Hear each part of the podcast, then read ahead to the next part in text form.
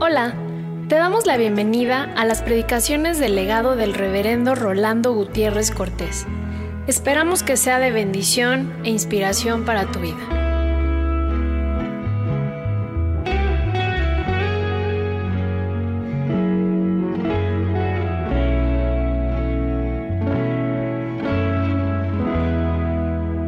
Salmo 67. Dios tenga misericordia de nosotros y nos bendiga, haga resplandecer su rostro sobre nosotros, para que sea conocido en la tierra tu camino, en todas las naciones tu salvación. Te alaben los pueblos, oh Dios, todos los pueblos te alaben. Alégrense y gócense las naciones porque juzgarás los pueblos con equidad y pastorearás las naciones en la tierra. Te alaben los pueblos, oh Dios, todos los pueblos te alaben. La tierra dará su fruto, nos bendecirá Dios, el Dios nuestro. Bendíganos Dios y témanlo todos los términos de la tierra. El verso 13 de Proverbios 18. Al que responde palabra antes de oír, le es fatuidad y oprobio. Dios nos bendiga en la lectura de su palabra. En esta mañana quisiera introducirme haciendo algunas observaciones para que podamos asumir el mensaje que el Señor tiene para nosotros en su palabra, la que estamos considerando en el libro de los Proverbios. En primer lugar, quisiera hacer ver la importancia que tiene el oído para el Señor. No solamente porque dice la Biblia, la fe viene por el oír y el oír la palabra de Dios, y hemos de cuidar nosotros cómo oímos la palabra de Dios y cómo el oído es fundamental, sino también cómo el Señor no solamente quiere que le oigamos a Él, sino que también oigamos al hermano no solamente al hermano, sino al mundo. Que nuestros oídos estén atentos. Tan cierto es así, en cuanto al oído se refiere, que hay un momento que el Señor cree que hay una ofensa muy grande cuando alguien le llama fatuo a otro. Porque cuando alguien le llama fatuo a otro es, no me estás oyendo, no me quieres oír, te estás negando a oírme. Y a veces nosotros ni nos damos por enterados cuando esa ofensa viene, si alguien nos la da. Pero para Jesucristo era muy seria. Por eso incluso lo prohíbe, lo advierte, que nunca hay que decirle fatuo a nadie, porque es una ofensa fuerte. No digo solamente para la esposa que se puede ir al esposo, al marido a su esposa, al padre a sus hijos, al hijo a sus padres, sino que el oír es una responsabilidad primaria que nos está impuesta a todos nosotros. Eso en cuanto al oír. Y la otra eh, advertencia que quisiera hacer antes de comenzar es acerca del hablar. Cuando nosotros hablamos, podemos vilipendiar, podemos decir oprobios. Son palabras que no las usamos ni en domingo, a veces, quizá la hayamos dicho, pero en realidad no es una palabra que usamos. Cuando decimos que Jesús fue vilipendiado, es porque de él fue dicho que se decía que era Dios, pero no era Dios. Que se decía que era rey de los judíos, pero no era rey de los judíos. Que se decía que era el Hijo de Dios, pero no habían tales. De tal manera que lo que se buscaba era que no fuera aceptado como Dios, que no fuera aceptado como hijo de Dios, que no fuera aceptado como el que él decía que era. Entonces, es vilipendiado cuando se dice de él un mal para separarlo de los otros. Las dos cosas las uso a niveles de definición y de ejemplo un tanto ostensivos Estoy ostentando lo que quiero significar con los dos términos, porque el proverbio que vamos a considerar en el verso 13, que es el proverbio 18, 13, dice, al que responde palabra antes de oír, al que sin haber oído al otro responde, es fatuo. Le es fatuidad y oprobio. Yo quisiera que asumiendo que muchos de nosotros somos fatuos y muchos de nosotros vilipendiamos, que consideráramos esta palabra. En medio de la delicadeza que ello implica, porque Jesús me advierte a nadie voy a llamar fatuo. Sin embargo, que consideremos estas palabras para que Dios gobierne no solamente nuestra entrega, sino nuestras debilidades, particularmente cuando por el oído o por el habla le estamos fallando a Él. La fatuidad y el oprobio son serios, porque son pecados fratricidas. Por no oír, lastimo al hermano, borro al hermano, acabo con el hermano. O por hablar en contra de él, pasa lo mismo. La fatuidad se comete contra el hermano a quien no se escucha. El oprobio contra el hermano que desprestigiamos ante el aprecio de otro para separarlo de él y ganarnos su amistad a costa de su honorabilidad.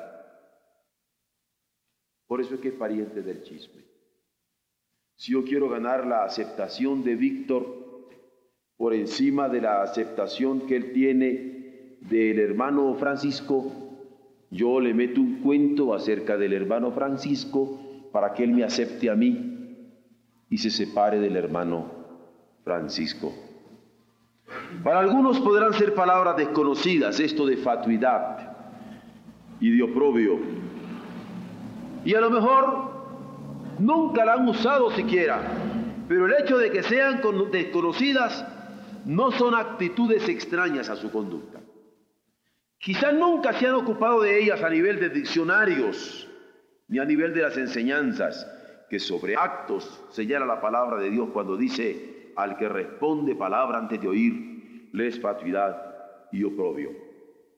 Pero vamos a considerar no solamente ambas palabras como términos, sino ambos comportamientos, pero a la luz de la humillación, a la luz del arrepentimiento, a la luz de la oración, en tanto que criaturas amadas del Señor, en tanto que almas que anhelamos su presencia santa y vidas que desplegamos en oración nuestras necesidades más íntimas, para que Él tenga misericordia de nosotros y nos bendiga, para que ponga en nosotros paz, para que sea conocida en toda la tierra su camino y en todas las naciones su salvación.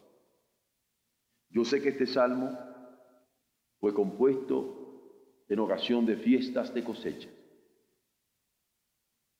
Yo sé que este salmo fue compuesto para evitar la infatuación y por tener muchas cosechas y por tener abundancia, no se le fuera a olvidar a ellos de depender del Señor buscando su rostro. Sin embargo, muchas veces nosotros quizá nos encontramos no en una época de cosecha, quizá nos encontramos no en una época de abundancia, porque ni cosecha tenemos en nuestras manos ni abundancia que ofrecer al Señor. Y lo único que tenemos es nuestra debilidad, nuestro pecado, nuestra falla, nuestra incapacidad. Y por eso me atrevo a tomar este salmo no porque tenga yo mucho que ofrecerle a Dios, sino porque acaso no tenemos nada que ofrecerle. Pero como decía don Gonzalo y Camargo, yo soy nada, Señor, más de nada. Tú puedes hacer algo. ¿Y acaso alguien pueda estar en esta hora, en esta situación de fatuidad y de oprobio, sabiendo que no tiene nada y que en realidad ante el Señor lo único que le puede ofrendar es su vacío. Pero yo me apropio esta palabra para decir, oh Señor, ten misericordia de nosotros. Y aunque no lo merecemos, haz resplandecer tu rostro sobre nosotros y gobiernanos con tu paz para que sea conocido en toda la tierra tu salvación y que tu potencia en nuestra flaqueza se perfeccione. Porque quiero que oremos que Dios gobierne sobre nuestra fatuidad o nuestro propio. Hablemos sobre la fatuidad. Es del fatuo responder sin haber oído antes. Es del fatuo responder sin considerar las palabras del interlocutor. Es del fatuo responder sin pesar sus pensamientos. Es del fatuo responder sin estimar sus informaciones.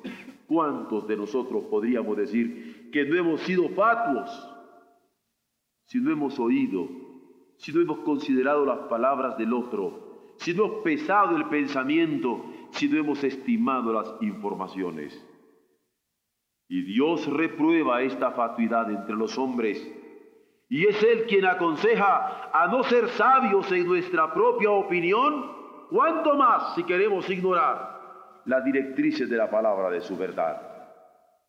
La fatuidad no es buena ni para el rey que debe oír a sus súbditos, ni para el juez que debe escuchar las partes en conflicto, ni para el padre que debe estimar el pensamiento de sus hijos para guiarlos en los pasos de sabiduría y la prudencia, ni para nadie que tenga relaciones responsables. Hay que saber escuchar. Hay que saber estimar al otro que comparte con nosotros esta vida. Hay que saber conversar. Hay que saber corresponder a los pensamientos que están en consideración para tomarse en cuenta. Pero esto hay que aprenderlo. Aprenderlo para poder saber responder también en su oportunidad. Esto hay que ejercitarlo, ejercitarlo en conversación y ejercitar también en la amistad. Hay que saber estimar al otro en lo que tiene que decirnos, pero más aún en lo que vale nuestra comunión con Él. Todo lo que no procede en cuanto a esto es fatuidad. Es tan doloroso cuando nosotros hemos resfriado la relación de un amigo por no haberle sabido escuchar. Es tan doloroso cuando nosotros nos hemos distanciado de un amigo o de un ser querido porque no lo supimos estimar. Y más doloroso cuando nuestras palabras fueron las que no supimos, además, haberlas sabido pesar. No hemos pesado esas palabras ante Dios ni por el hombre a quien le ofrecimos nuestro amor, ni por la mujer a quien ofrecimos nuestro cariño. Qué doloroso. Por eso es válida la oración, indudablemente, de que Dios sepa gobernar nuestra fatuidad, porque hemos sido asesinos de nuestras relaciones más íntimas, hemos sido fratricidas aun cuando no lo hayamos querido considerar en su tiempo. Pero también hablemos sobre el oprobio. El oprobio es otro mal que acompaña a la fatuidad, porque el oprobio urde la infamia, porque el oprobio infama en murmuración maldisponiendo ánimos, envenenando imaginaciones y acabando por amargar la vida de quien presta oídos a nuestros vilipendios. Claro, que quien se ocupa discernir sobre el vilipendio, ¿Quién se quiere ocupar de evitar la denigración de una persona ante los ojos de los otros? ¿Quién se quiere ocupar en evitar que alguien deje de estimar a otro cuando acepta un comentario injusto sobre un hermano ausente? ¿Quién se ocupa de evitar el desprecio de alguien o por alguien que es el hermano, concretamente hermano, que el Señor nos ha dado para que cuidemos de él?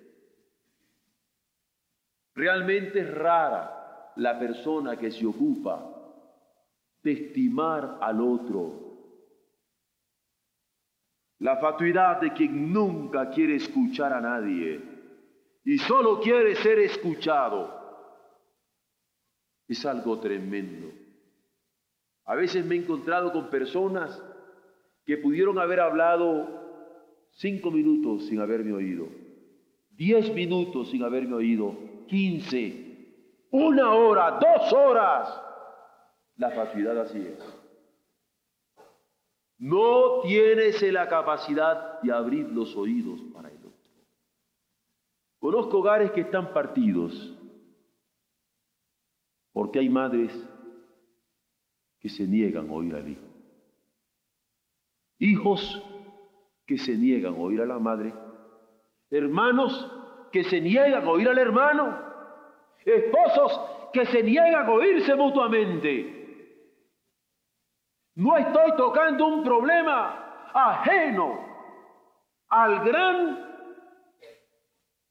índice de tragedia que estamos viviendo en nuestra ciudad, donde hay tantos hogares divididos por esta fatuidad. Y es que la fatuidad pertenece a aquel que nunca quiere escuchar a nadie y solo quiere ser escuchado. Pero el oprobio va a pertenecer a aquel quien infama y predispone contra el hermano que Dios le ha dado.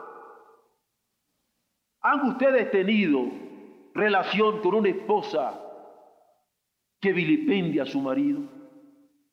¿Con una mujer que vilipendia a su marido? ¿Con un hombre que dice oprobio de su esposa para que usted tampoco le estime? ¿Y vilipendia también a su esposa? ¿Con padres que vilipendian a sus hijos? o hijos que vilipendian a sus padres. Es menester que aprendamos lo mucho que Dios estima el oído y el habla. Y por lo tanto, nuestra capacidad de oír y nuestra prudencia al hablar para sopesar lo que estamos diciendo. Porque ninguna de las dos cosas, ni la fatuidad ni el oprobio, es propia de un pueblo que ha sido creado y constituido por medio de la palabra, que ha de oírse con devoción y cumplirse con lealtad.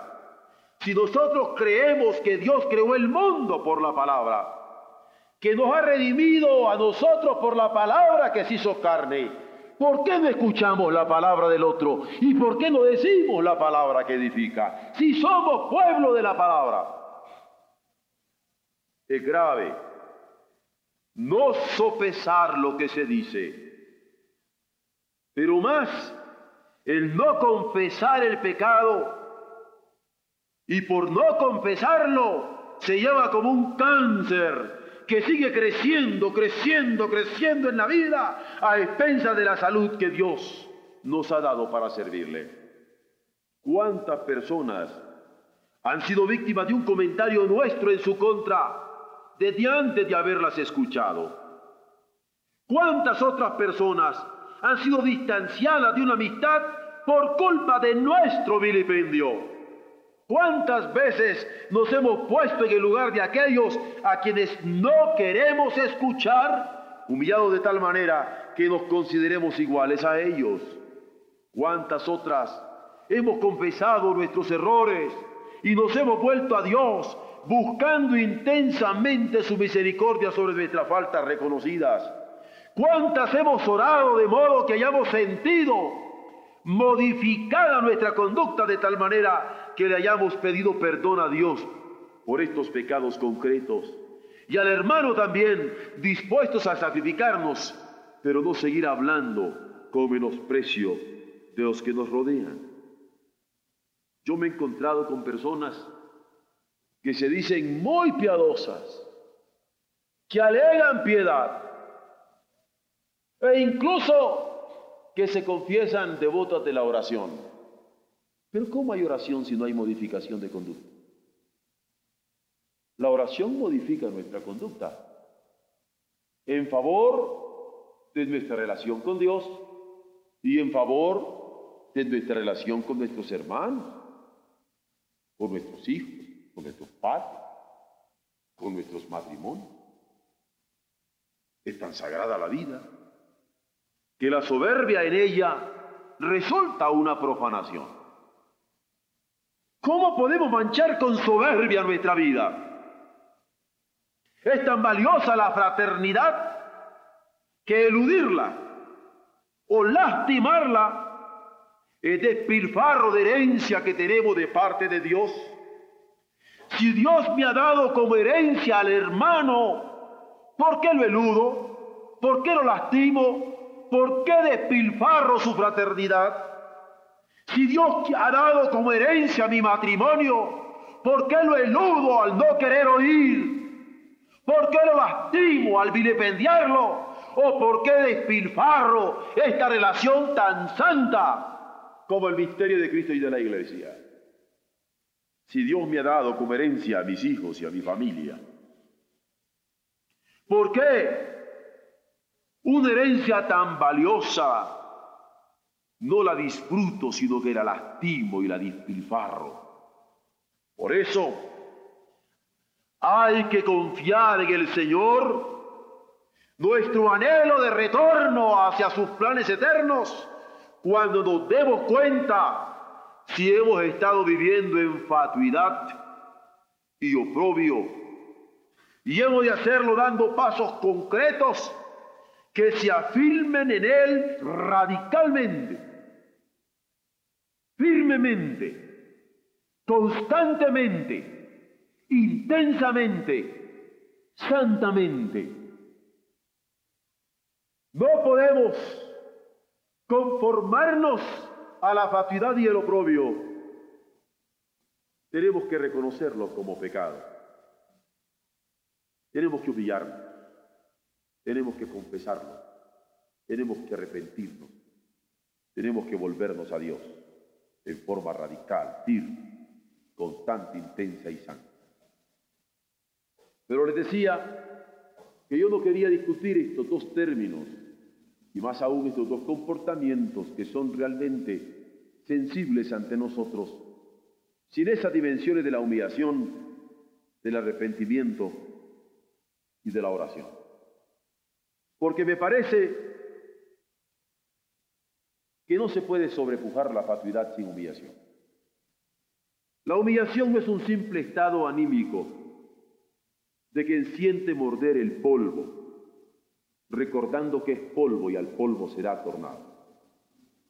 Alguien desde el domingo pasado, cuando yo hablé de humus, que es la palabra latina por polvo, y de donde viene la palabra humillación, se quedó con el pendiente. Y por eso quería yo repetir en esta hora que la humillación no es solamente un morder el polvo físicamente o un simple estado anímico, recordando que es polvo y al polvo será tornado. Yo creo que la humillación no es solo morder el polvo y comer tierra. No es solo sentirnos anímicamente emparejados con el otro es nuestra debilidad. Es toma de conciencia ante Dios es toma de conciencia ante los hombres, es toma de conciencia ante uno mismo para poder decir, yo soy nada, Señor. Más de mi nada, tú puedes hacer algo. Es ubicación, sitio de responsabilidades que demandan estar alertas para un vivir generoso que se ofrenda al Creador. Un vivir generoso en donde uno está dispuesto a compartirse con el hermano. Un vivir generoso en donde uno quiere asumir personalmente su responsabilidad. Es momento de entrega a la humillación. Pero es una entrega para corrección de rumbo. Es momento de entrega donde se reconocen las carencias eternas que por haber andado retosando en los cambios, no nos hemos aferrado a ese toque de eternidad que Dios ha puesto en nuestros corazones.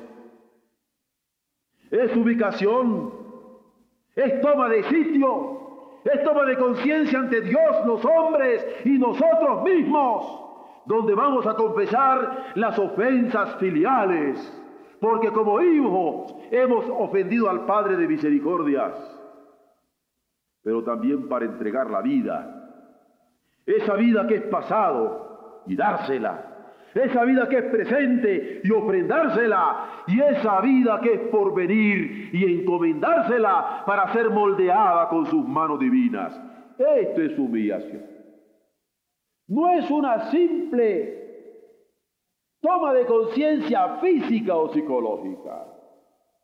Es ubicación para ponernos ante Dios en el lugar que nos corresponde de personas que necesitan de su amor, de su perdón, de su toque moldeador. Yo creo que hay un peligro cuando queremos posponer la humillación. Porque querer posponer la humillación, no querer darnos cuenta que somos polvo y al polvo seremos tornados, no querer darnos cuenta de que nosotros también merecemos la condenación misma de parte de Dios. Es continuar en la soberbia, incapaz de reconocer que se está dañando al hermano con el menosprecio ante los ojos de los demás.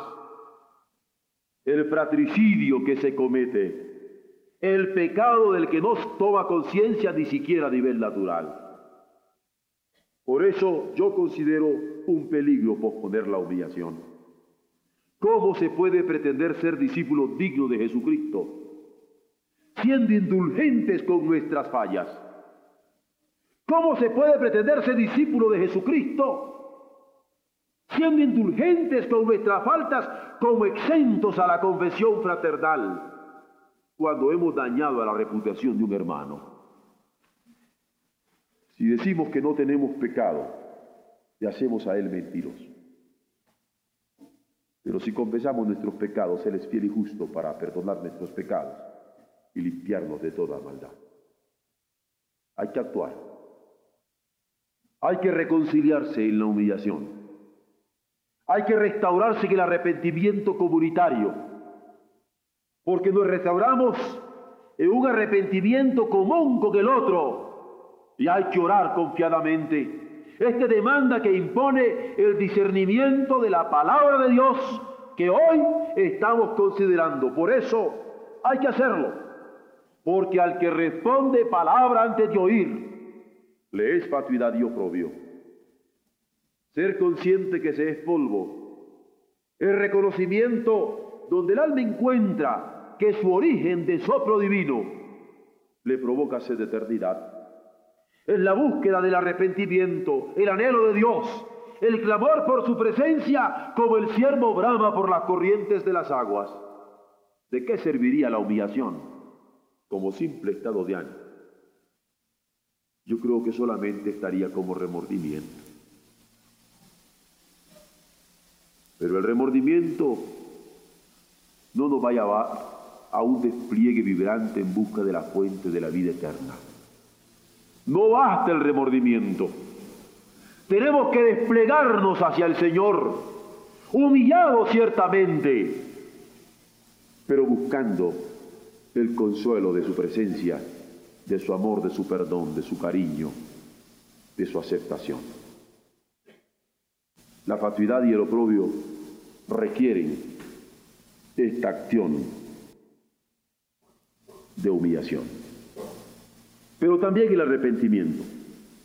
Porque si hay peligro en retardar la humillación, también hay peligro de no arrepentirse a tiempo, buscando el Espíritu de Dios. Porque es el Espíritu de Dios el que nos redarguye a fondo, pero es también el que nos da vida. Es la indiferencia que arruga el rostro con gesto de desprecio cuando no nos queremos arrepentir.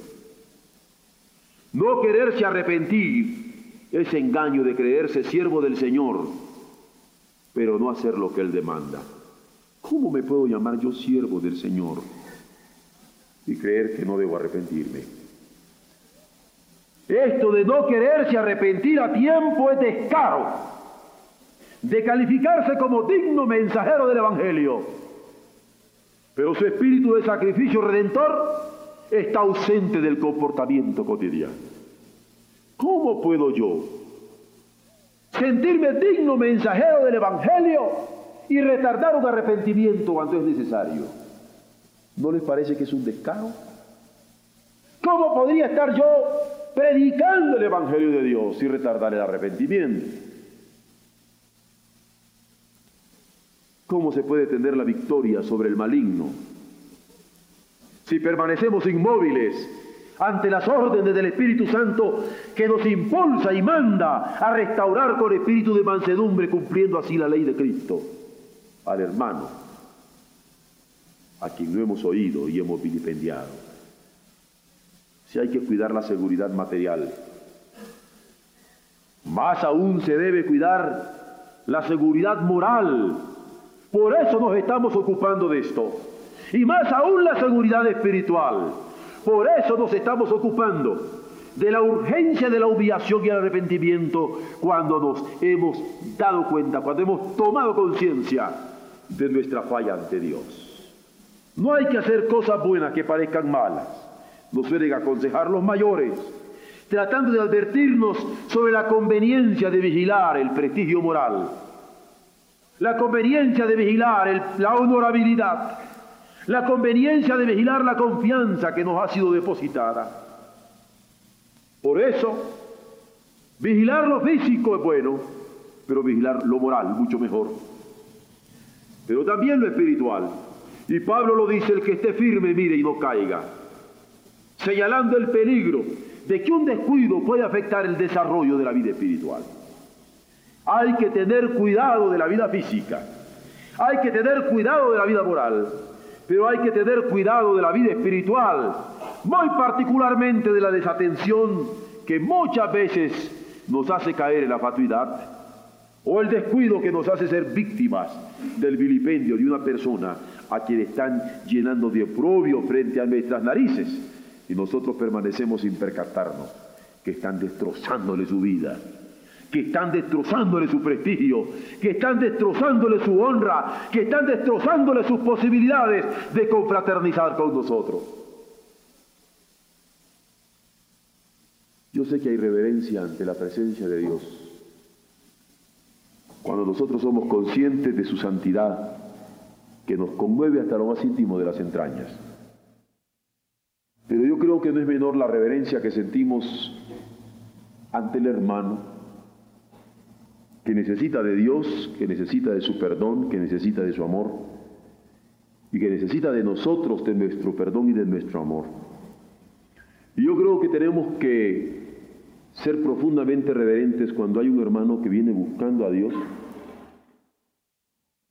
y escuchamos que alguien lo está lastimando y nosotros no tenemos la capacidad de parar a tiempo aquel vilipendio para que esta persona se acerque a Dios.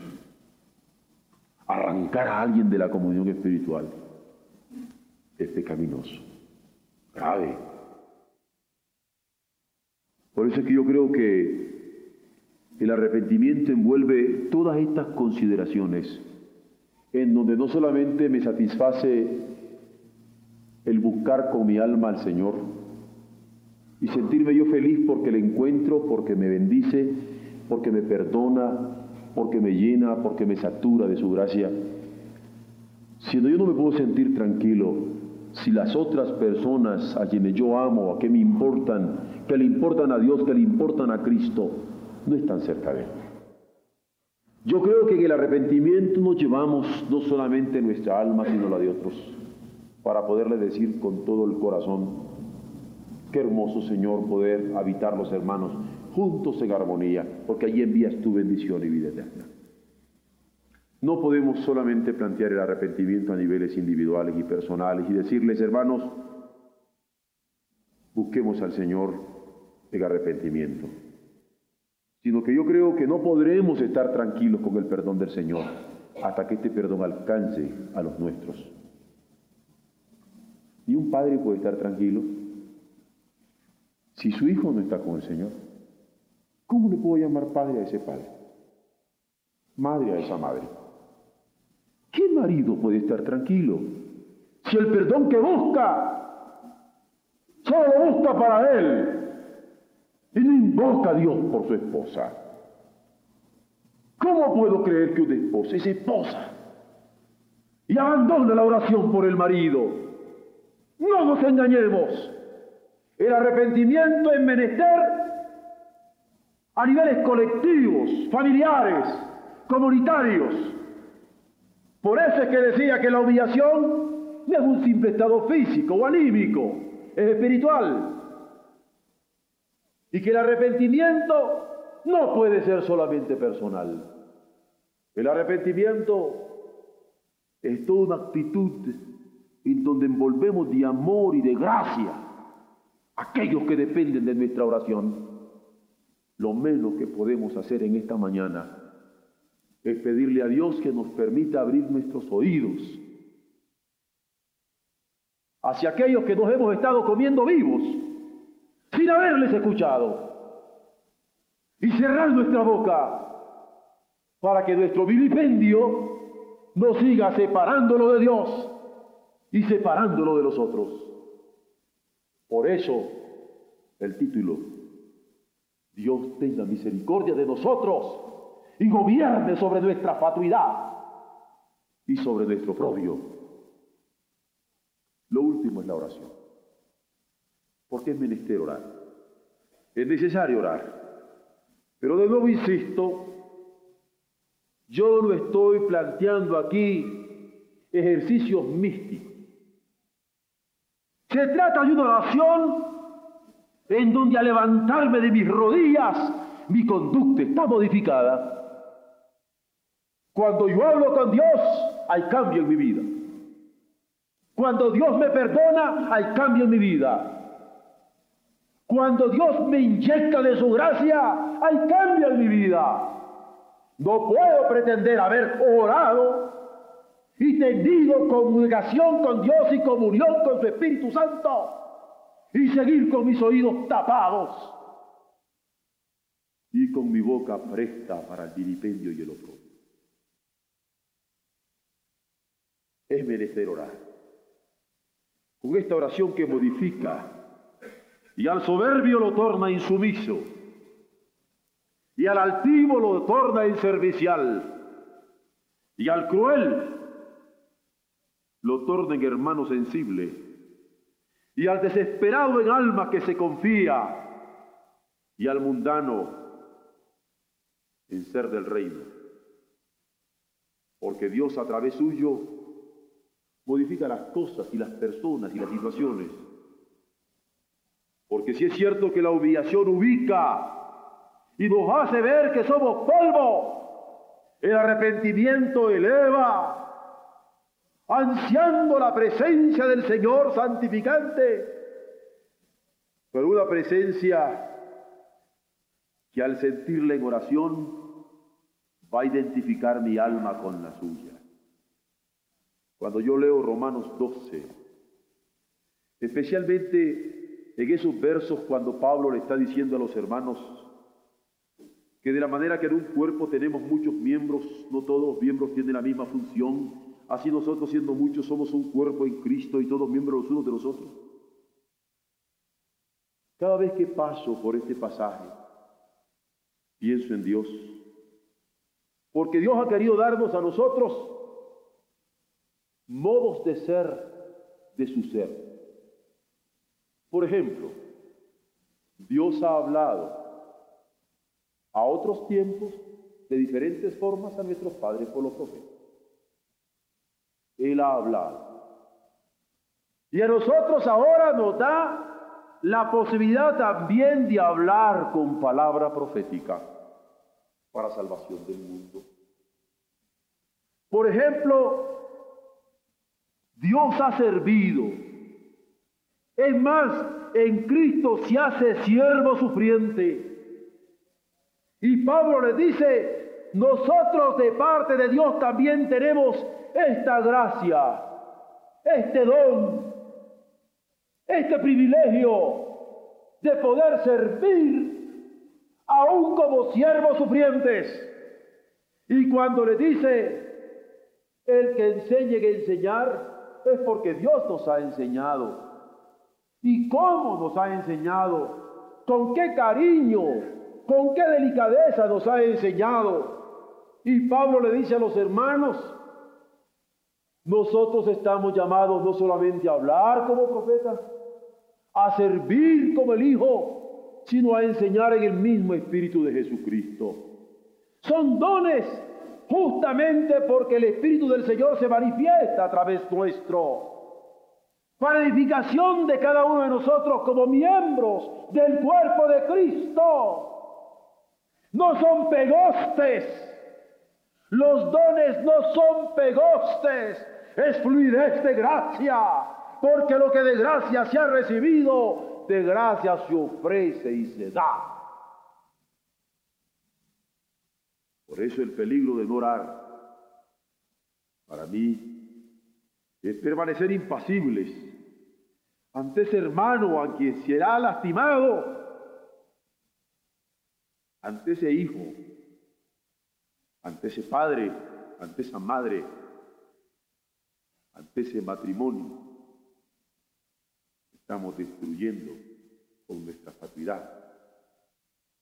El peligro de no orar es permanecer impasible sin podernos gozar en la gracia del Señor, sino más bien tomando satisfacciones en el rechazo, sin el menor remordimiento en nuestra conciencia, tomando satisfacciones en la indignidad a sabiendas que nuestro vilipendio fue calculadamente asesino, perpetrado para congraciarnos con alguien, para dar cabida a la envidia o acaso a una venganza personal de resentimiento sórdido.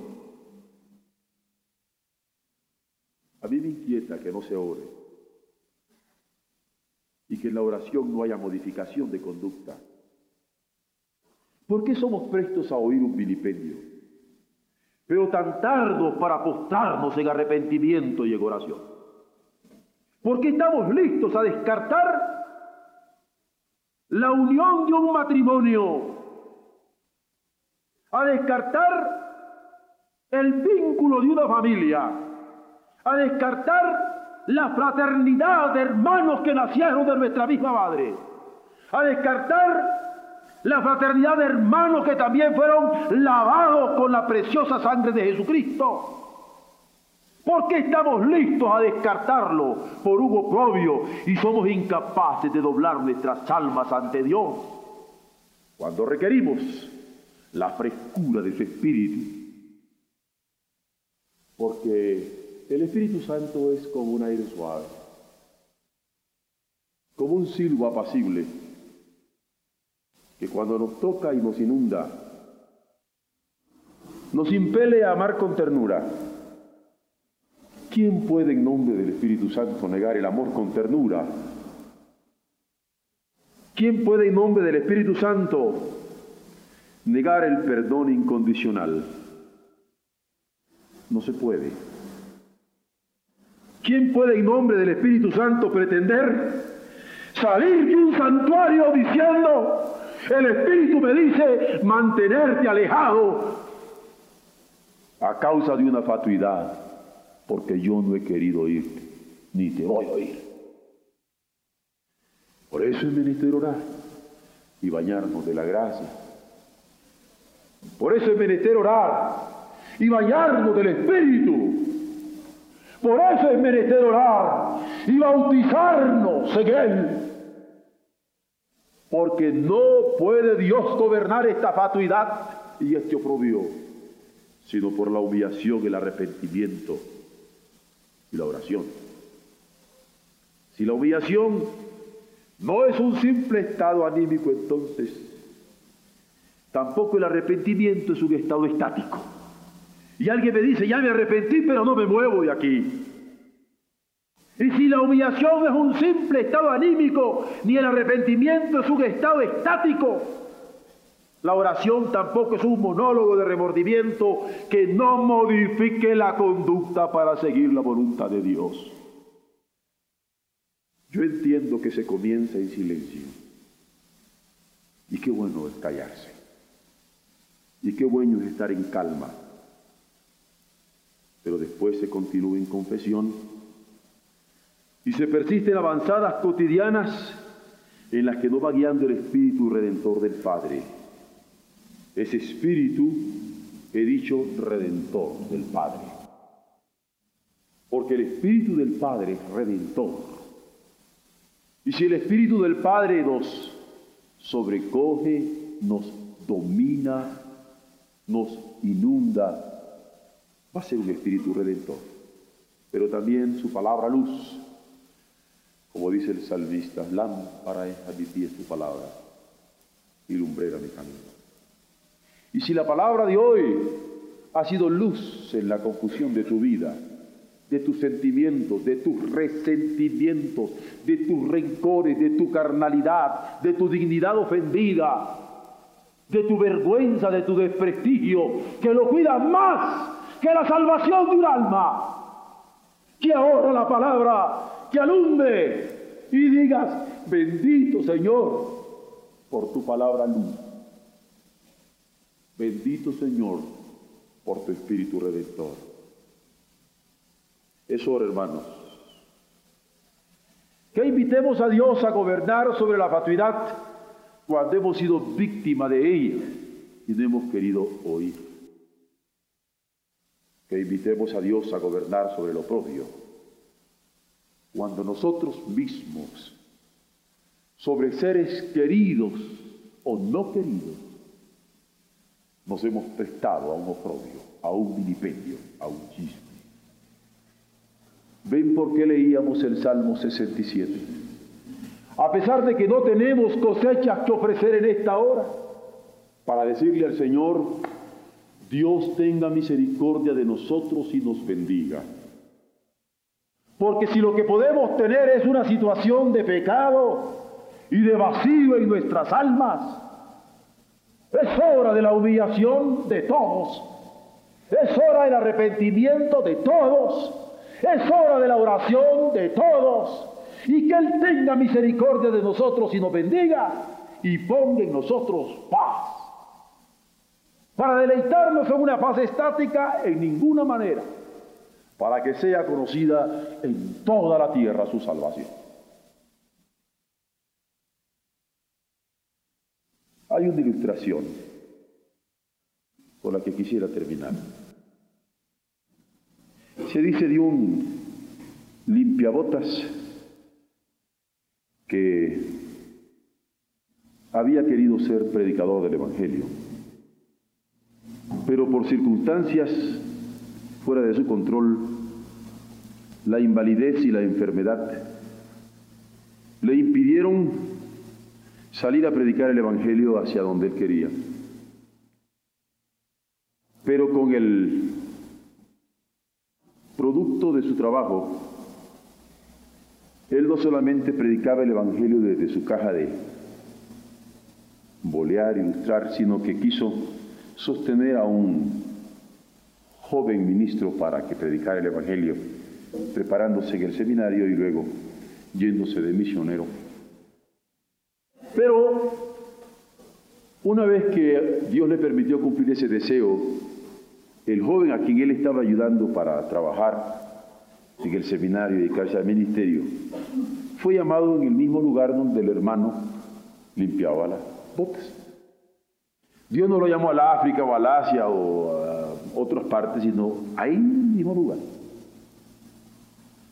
Y entonces le dice el limpiabotas al muchacho, ya joven ministro, mira, yo quisiera ahora suplicarte una cosa, yo sé que ya no necesitas tener ayuda, pero yo sí necesito de la tuya. Yo quisiera que me permitieras bolearte los zapatos cada vez que vayas a predicar. Porque como yo no tengo pies y no puedo ponerme zapatos, quisiera que cuando tú prediques, yo por lo menos sentir que los zapatos en los que tú estás, yo te los limpié para que tus pies estuvieran sobre ellos y me permitiera predicar junto contigo. detalle sentimental. Pero digo esta situación porque en estos momentos de concluir la meditación de la palabra de Dios en esta hora, pensaba yo que como el limpiabotas me gustaría ir en sus zapatos. Para ese momento de reconciliación que ustedes tendrán, ese perdón que pediremos, esa reconciliación a que vamos dispuestos a cumplir, o esa restauración. Es tu esposo, es tu esposa, es tu hijo, es tu hija, es tu padre, es tu madre, es tu amigo, es tu amiga, alguien que el Señor haya puesto en tu corazón. Así toma sentido la palabra que dice, cuán hermosos son los pies de los que van a ir a cumplir la voluntad de Dios, anunciando la buena nueva de salvación. Dios gobierna entonces cualquier fatuidad en nuestras vidas, cuando hemos cerrado nuestros oídos, y gobierna entonces cualquier oprobio de nuestra boca, si es que nuestros labios se han manchado. Amén.